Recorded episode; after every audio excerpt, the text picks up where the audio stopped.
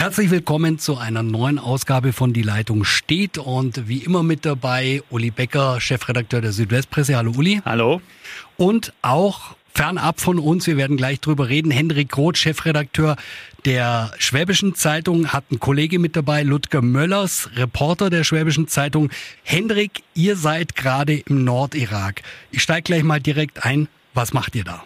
Wir sind in den kurdischen Autonomiegebieten im Nordirak. Wir sind derzeit in Dohuk in den Bergen und schauen uns unsere Spendenaktion an, die seit sechs Jahren läuft, wo wir 35 Projekte haben, wo wir weit über zwei Millionen Euro schon äh, rübergeschoben haben. Und ich kann nur sagen, wir sind sehr zufrieden. Es funktioniert alles fast nach Plan. Äh, und ein Thema, das werden wir bestimmt gleich ein bisschen auseinanderklamüsern, ist tatsächlich sind die Folgen des Ukraine-Russland-Krieges. Denn auch hier steigen Lebensmittelpreise, Benzinpreise und das trifft vor allen Dingen unsere Flüchtlinge wie auch einfache Kurden. Du hast es gerade schon angesprochen, wir müssen im Moment natürlich auch über die Ukraine reden, aber vielleicht holst du für all unsere Zuhörer noch mal ganz kurz zusammenfassend zurück, was damals passiert ist mit dem IS, wie die Situation dort ist und wie diese ganzen Zusammenhänge zusammenkommen, dass ihr dort helfen müsst und helfen könnt? 2014, 2015 hat der IS an dem jesidischen Volk, die Jesiden sind eine Minderheit hier in Kurdistan, sind selber Kurden, äh, einen Völkermord verübt und haben Hunderttausende von Jesiden aus ihren ursprünglichen Gebieten, nämlich dem Shingal-Gebiet, vertrieben.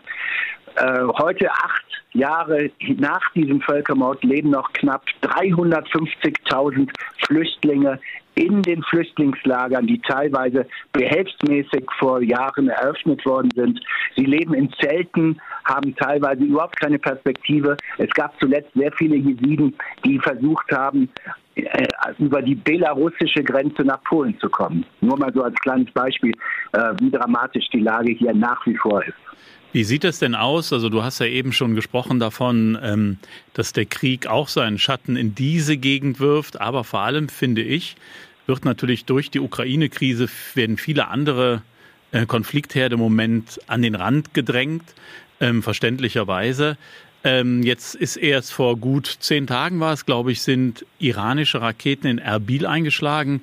Und für viele Beobachter war das so eine Art, ähm, ja, ein, Bruch des bisherigen. Normalerweise hat der Iran, der auch im Irak tätig ist, ähm, über Drohnen angegriffen, jetzt Raketen direkt vom iranischen Gebiet. Wie ist die Situation da jetzt im Norden des Iraks, in den Kurdengebieten? Wie wird das beurteilt? Ja, also es wird ganz anders beurteilt als in der Bundesrepublik und es wird nämlich innerirakisch beurteilt. Es gibt seit äh, vor vier Monaten wurde das neue Parlament im Irak gewählt, in Bagdad. Äh, Bagdad äh, verhandelt seitdem über eine neue Regierung. Es können sich Sunniten, Schiiten und Kurden nicht darauf einigen. Und dann sagen mir sehr wirklich kompetente Gesprächspartner hier in Erbil, in der Hauptstadt dieser kurdischen Gebiete. Ja, das ist äh, die, die fast normale, ich sag's mal wirklich ein bisschen flättisch, ähm, Folklore. Äh, die Iraner sind mittlerweile die beherrschende Macht im Irak. Und jetzt da haben die einfach mal ein paar Raketen rübergeschickt, um zu zeigen, so liebe Kurden, wir sind die Bestimmer. Ihr macht, was wir wollen. Und immer bei solchen innenpolitischen Situationen macht der, Ira äh, der Iran solche unternimmt der Iran solche Aktionen. Also das hat gar nichts mit der Großgemengelage Mittlerer Osten zu tun in den Augen der Kurden, sondern wirklich hier mit innerirakischen Politik, die zu einem Großteil vom Iran bestimmt wird. Du hast es gerade angesprochen, es gab ja auch andere Meldungen noch, dass zum Beispiel das Atomabkommen, das ja eine ganz wichtige Geschichte ist für die Region und für den Frieden in der Region, der so dringend nötig wäre, dass das wackelt, weil Russland neue Forderungen stellt. Habt ihr da ein bisschen was mitbekommen, wie das da bewertet wird? Nein, Nein, das spielt hier überhaupt keine Rolle. Überhaupt keine Rolle.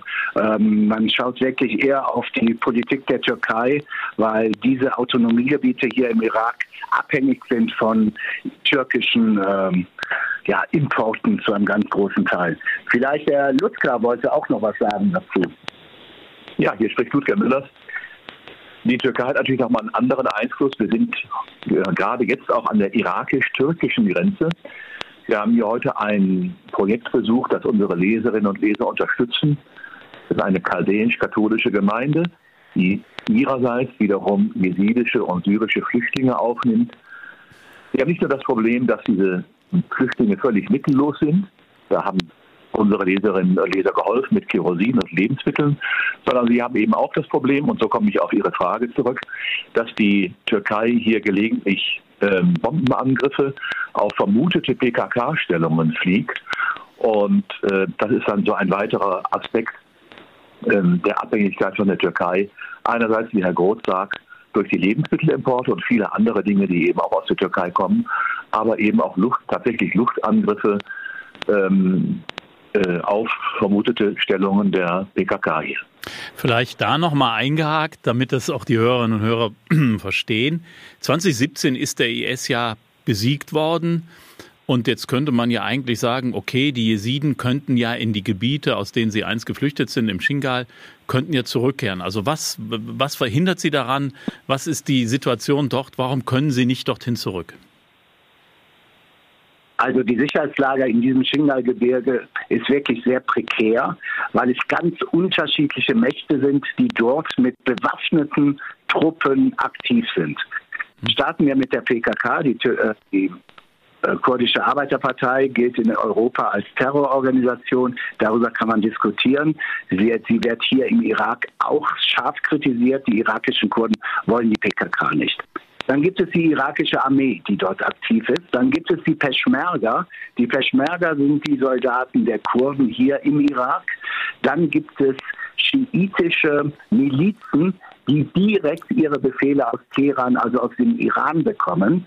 Und das ist der ganz große Knackpunkt. Ähm, für Iran ist dieses Gebirge extrem wichtig, wenn sie wenn man oder wenn wir alle auf die Landkarte schauen, ist das ganz wichtig. Über dieses Gebirge kann der Iran Nachschub nach Syrien und damit auch nach Liban, in den Libanon bringen, um auch weiter Israel zu bedrohen. Ich will sagen, die große politische Wetterlage sagt, der Iran wird nie diese Milizen aus dem Shingal-Gebirge abziehen. Äh, und dementsprechend ist die Sicherheitslage für die, äh, für die Jesiden sehr, sehr schwierig. Dazu kommt noch, dass tatsächlich dann auch wieder die türkische Luftwaffe eingreift, weil sie die PKK-Stellung erwischen will. Also wir haben fünf, sechs verschiedene Player mit ganz eigennützigen, egoistischen Gründen, teilweise auch strategischen Gründen. Und dann ist es allen Playern völlig egal, ob dadurch 300.000, 400.000 Menschen vertrieben werden. Gäbe es denn in dieser ganzen Gemengelage...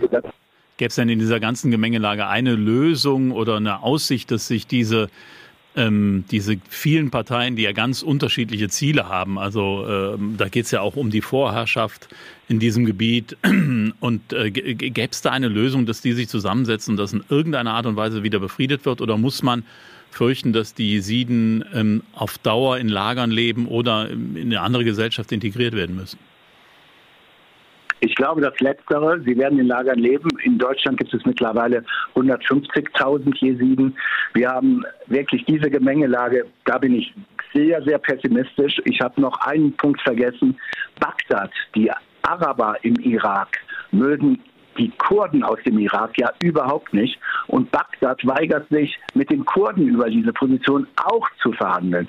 Wir sagen, es sind alle haben ihre eigene Position zu Lasten des jesidischen Volkes. Und umso wichtiger, und jetzt komme ich wieder zu unseren Spendenaktionen, wir versuchen in den Camps, aber wie auch äh, wie hier in den Bergen, wirklich mit einzelnen Projekten ganz, ganz strukturiert zu helfen. Und das klingt manchmal so profan. Äh, demnächst wird der Schwabenpokal ausgespielt. Wir haben in einem großen Flüchtlingslager den dritten Fußballplatz äh, gebaut. Und das ist enorm wichtig. Da spielen pro Tag Tausende von Kindern und Jugendlichen Fußball. Und dieser Schwabenpokal ist ähm, tatsächlich für sie Ansporn, äh, mit ihren Mannschaften Großes zu leisten. Und damit kriegen sie Ablenkung von dem Flüchtlingsdasein. Ähm, ist eine ganz spannende Sache. Es ist das erste, tatsächlich das global, das erste Fußballturnier mit jesidischen Mädchen und Frauen. Hendrik, du hast da gerade einen ganz wichtigen Punkt eurer Arbeit vor Ort angesprochen. Das ist ja so auf vier Säulen verteilt. Bildung, Arbeit, Therapie und Spielen hast du ja gerade angesprochen. Vielleicht hat der Ludger für uns nochmal, weil das finde ich immer so wichtig bei diesen Aktionen, ein ganz klassisches, plastisches Bild, wie du es gerade beschrieben hast. Ein ganz einfacher Fußballplatz und ein Fußballpokal was dann wieder ein Stück Normalität ist. Vielleicht hat der Ludger noch ein Beispiel, wo man sagen kann, so sieht unsere Arbeit aus und so sichern wir da einfach auch Existenzen und so sichern wir einfach auch Menschenleben. Ja, habe ich gerne zwei Beispiele. Wenn Sie beispielsweise in das Flüchtlingscamp in Mamraschan kommen, dann ist die Wahrscheinlichkeit groß, dass Ihnen Schulbusse entgegenkommen, auf denen das Logo Schwäbische Zeitung steht. Bei diesen Schulbussen haben wir vier Stück gekauft Unsere Leserinnen und Leser finanzieren mittlerweile Sprit und auch den Lohn für die Fahrer. Und die jungen Leute in den Camps haben dadurch die Möglichkeit, dass sie in die nächstgelegene Stadt fahren. Das sind 10, 12 Kilometer, die können sie nicht zu Fuß gehen. Und da können sie eine höhere Schule äh, suchen. Das heißt, junge Leute, die 0,0,0 Chance hätten, in ihren Camps Abitur zu machen, werden jetzt ähm, in, in die nächste höhere Schule jeden Morgen transportiert, können dort lernen. Und ich glaube, dass Bildung die einzige Chance ist, um aus diesem Teufelskreis irgendwann mal rauszukommen. Diese Schulbusse haben wir seit vier, fünf Jahren laufen. Und ich glaube, dass das ein wirklich nachhaltiges Projekt ist, ähm, für das wir sehr dankbar sind, dass unsere Partnerinnen und Partner hier mitgehen. Ein anderes schönes Projekt ist Arbeitsplätze. Wenn Sie auf der Straße von Erbil, der Kurdenhauptstadt, nach Dohuk fahren, wo wir jetzt gerade sind, dann kommen Sie an vielen Gewächshäusern vorbei. In diesen Gewächshäusern arbeiten jeweils so 20, 30 Leute, die dann der Gurken und Okraschoten anbauen. Die müssen sie auch verkaufen in einer kleinen Kooperative nebendran. Und das sichert dann eben auch für die Jesiden, die ansonsten in ihren äh, Camps sitzen müssen, nicht rauskommen, seit acht Jahren keinerlei Perspektive haben, in ihre Heimat zurückzukommen, so wie Herr Groth das eben geschildert hat, dass sicher diesen Jesiden eben Arbeitsplätze, ein sinnvolles Einkommen in einem Job, den sie zu Hause auch tun, nämlich die Jesiden sind zum allergrößten Teil Bauern. Aber es gibt noch was, was man erwähnen müsste, und zwar wirklich aufgrund des Ukraine-Russland-Krieges ähm, und das Problem verschärft sich, dass die internationalen Hilfsorganisationen Mittel äh, anders einsetzen. Hier werden Unterstützungsmittel von UN-Organisationen, von großen NGOs wirklich flächendeckend gekürzt. Ähm, die Leute haben jetzt schon sehr wenig Geld und das wird jetzt nochmal locker um die Hälfte gekürzt in einer Zeit, wo die Benzinpreise anders in Deutsch als in Deutschland nicht um 10 oder 20 Prozent gestiegen sind, sondern um 150 bis das Zweifache. Die haben sich verdoppelt. Vielleicht, ähm, Hendrik, kann man da nochmal ja. eingrätschen und genau auf diese ähm, Ukraine-Krise und auf den Krieg doch zurückkommen und die Auswirkungen. Du sagtest, Energie hat sich verteuert. Ja. Jetzt äh, sind es ja selber erdölfördernde Länder, der Irak. Ähm, also dort auch diese, ja. diese Verteuerung, die ja natürlich für die Menschen, weil sie so wenig Geld haben, extrem schwierig ist. Wir hören ja auch, dass vor allem ähm, Länder in Nordafrika, im Nahen Osten abhängig sind von den Weizenlieferungen aus der Ukraine und aus Russland. Also nicht nur, dass da ja. die Preise hochgehen, das spüren wir auch. Wir haben aber nicht die Abhängigkeit von den Lieferungen, zumindest im Lebensmittelbereich, sondern dass für diese Länder auch die Lieferungen einfach ausfallen. Also das heißt, es drohen zumindest Engpässe, wenn nicht sogar im Extremfall Hungersnöte. Wie sieht das aus? Wie wird das dort gesehen und was kann man dann auch von eurer Seite aus dagegen tun? Also die Hungersnot droht noch nicht, aber die Leute schränken sich massiv ein. Und das Problem ist, was du sagst mit Benzin und Öl. Der Irak ist natürlich ein Riesenproduzent und auch in den kurdischen Gebieten wird produziert. Aber dann kommen wir ähnlich wie eben mit dem Iran mit den Raketenangriffen. Es ist eine wirkliche äh, Gegnerschaft zwischen Bagdad, der Zentralregierung, und diesen autonomen Regionen in Kurdistan. Sprich, Bagdad schöpft die Wertschöpfung wirklich ab und zahlt nicht die Menge an Geld an die kurdische Regierung zurück, die sie vertraglich verpflichtet wäre. Also die kurdische Regierung müsste oder könnte theoretisch vieles ausgleichen, wenn sie das Geld bekäme, was aus ihrem Land rausfließt. Aber sie bekommen es nicht. Und mhm. das ist die ganz dramatische Sache. Wir sitzen hier auch mit dem Gouverneur in Dohuk zusammen und äh, der sagt, wir sind euch so dankbar, dass ihr seit Jahren uns helft. Wir würden gerne auch mehr tun. Wir haben einfach nicht die Mittel. Also das heißt aber, dass ihr sozusagen, und das, das, das soll es ja auch so ein bisschen sein in diesem Podcast, dafür werbt, also guckt nicht nur nach Osten in die Ukraine, guckt auch in diese Krisengebiete, die weiterhin natürlich ähm, ja, in den Schwierigkeiten stecken, die schon vorher da waren. Nur wenn das Geld, wie du das sagst, wenn die UN oder wenn andere NGOs natürlich zum Teil kürzen, das heißt, ähm, äh, die, und, und die Herzen weit machen und die Geldbeutel auf, auch bei der nächsten Aktion, damit da was ankommt. Ja, ganz genau. Also wir werden weitermachen. Wir werden natürlich versuchen, auch die Ukraine damit äh, irgendwie zu integrieren. Aber ein kleines Beispiel. Wir arbeiten hier vor Ort mit der Basani Charity Foundation zusammen. Das ist, sagen wir mal, die große Hilfsorganisation hier in der Region. Und die haben uns vor zwei Tagen gesagt, wir wissen, es ist nur ein Tropfen auf dem heißen Stein, aber wir kennen die, die Schmerzen der Menschen, die jetzt aus der Ukraine, Ukraine flüchten müssen. Äh, könnt ihr uns ein Projekt sagen, wo wir auch helfen können? Also die haben hier vor Ort eigentlich Probleme en masse, sehen aber diesen brutalen Krieg und sagen, wir möchten zeigen, dass wir solidarisch sind und wir suchen nach Möglichkeiten, irgendwie auch ukrainischen Flüchtlingen helfen zu können. Und dann steht man daneben und ist ehrlich gesagt äh, fast beschämt über die äh, Größe der Gesprächspartner. Hendrik, das sind die, die schönen Zeichen, die Hoffnung machen und die Hoffnung geben in diesen ganz, ganz dunklen Zeiten. Ähm, Du hast ein Bild schon gesagt, du hast gesagt, die UN kürzt die äh, Unterstützung und die Gelder und so weiter. Jemand anders hat das ein bisschen äh, so umschrieben und hat gesagt, die Welt blutet und uns gehen langsam die Pflaster aus. Was ich noch gerne wissen würde, ähm, dieser ganze Konflikt islamischer Staat oder ja, das ist Konflikt ist jetzt etwas euphemistisch, etwas schön geredet. Äh, dieser Krieg des islamischen Staates gegen die äh, Jesiden und die Christen.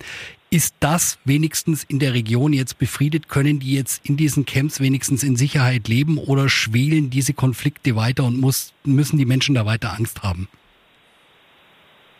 Nein, also Stand heute äh, hat der IS in den kurdischen Gebieten äh, auch keine Schläferzellen. Ähm, die Sicherheit scheint gewährleistet. Ähm, es gibt sogar große Wartelisten von Flüchtlingen, die es nie in diese Camps geschafft haben oder die es zum Beispiel in den letzten zwei Jahren versucht haben, wieder in Shingal zurückzukehren und gemerkt haben, es ist viel zu gefährlich. Es gibt große Wartelisten, wieder in die Camps zu kommen. Äh, also wir sagen, der IS ist jetzt das mit das kleinste Problem. Ähm, das kann sich immer wieder ändern. Es ist volatil. Wir wissen, dass der IS in Syrien äh, aktiv ist. Wir wissen, dass der IS in den arabischen Teilen des Iraks aktiv ist. Aber so wie es aussieht, gelingt es den Kurden, die ja auch in der Sicherheitsfrage von der Bundeswehr mit ausgebildet werden, ein relativ hohes Maß an Sicherheit zu gewährleisten. Dann wollen wir nur hoffen, dass wir auch die richtigen Waffen von der Bundeswehr kriegen und keine vergammelten und verschimmelten Kisten.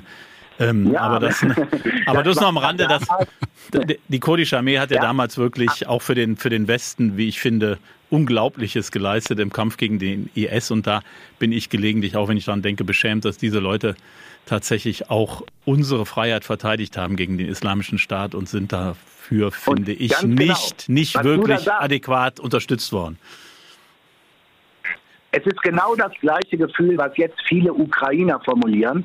Wir kämpfen den Aggressor und ihr schaut zu. Und das habe ich gestern von einem kurdischen äh, Politiker auch in dieser Richtung gehört. Ey Leute, was haben wir alles für euch gemacht? Und jetzt kämpfen wir wieder und diesmal wirtschaftlich ums Überleben oder versuchen wenigstens Perspektiven für die Flüchtlinge aufzubauen. Und wir kriegen ein freundliches Nicken mit viel äh, Zustimmung, aber keine wirkliche Hilfe. Am Ende nochmal ähm, bei so viel wirklich auch sehr ernster Diskussion ähm, vielleicht, du hast eben diese, diese Offenheit, die Größe der Gastgeber beschrieben schon.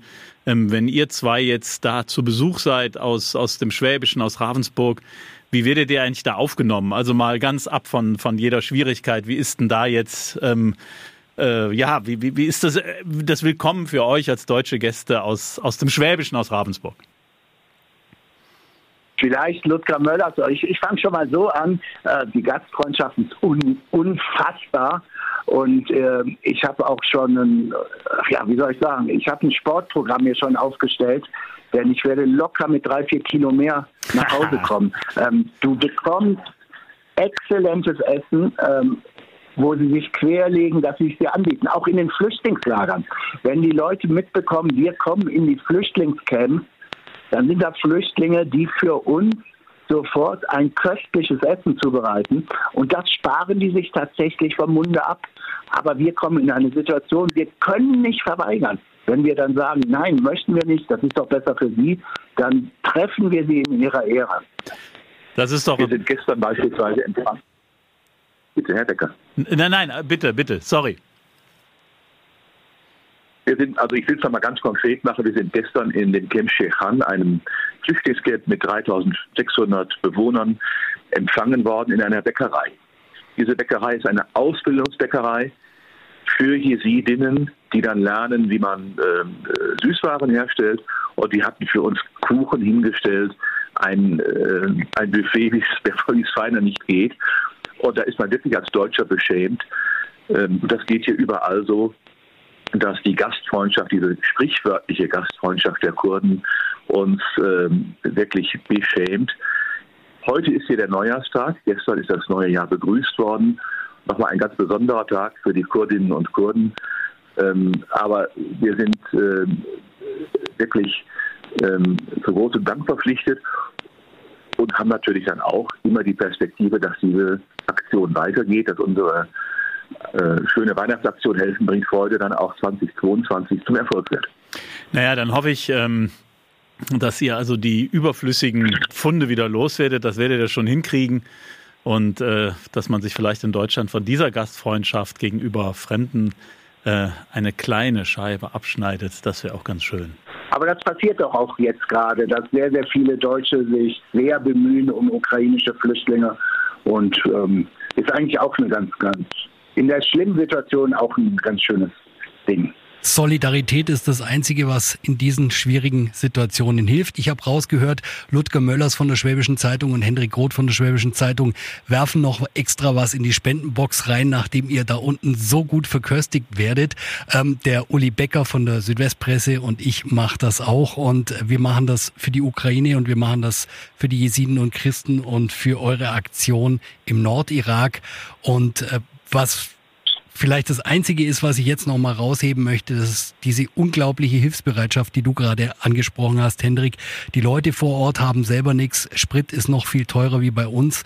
Die UNO äh, kürzt die Mittel, die Lebensmittel werden immer teurer, aber sie wollen trotzdem helfen in der Ukraine.